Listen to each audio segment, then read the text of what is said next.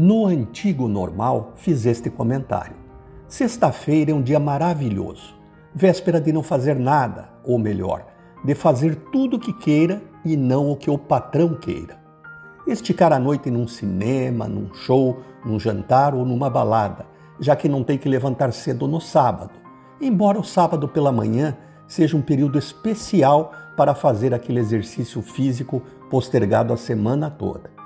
Sexta-feira é bom não só pela nossa alegria, mas também pela alegria dos outros que contagia e traz um astral diferente para a cidade.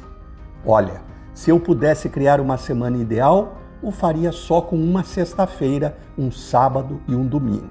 Sim, é importante trabalhar na sexta, afinal, temos que ser úteis e um dia de trabalho não mata ninguém.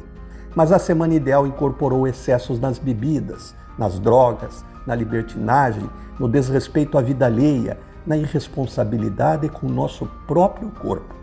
A humanidade rompeu com limites de todas as naturezas, extrapolou em todos os sentidos.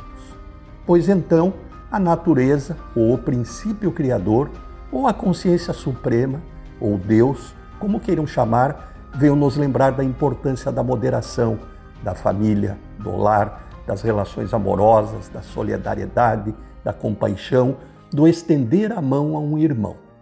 A lei maior da ação e reação se instalou e estamos colhendo o que semeamos. Não temos mais sextas-feiras nem finais de semana. Até aprendermos a nos respeitar e a respeitar o próximo, será assim.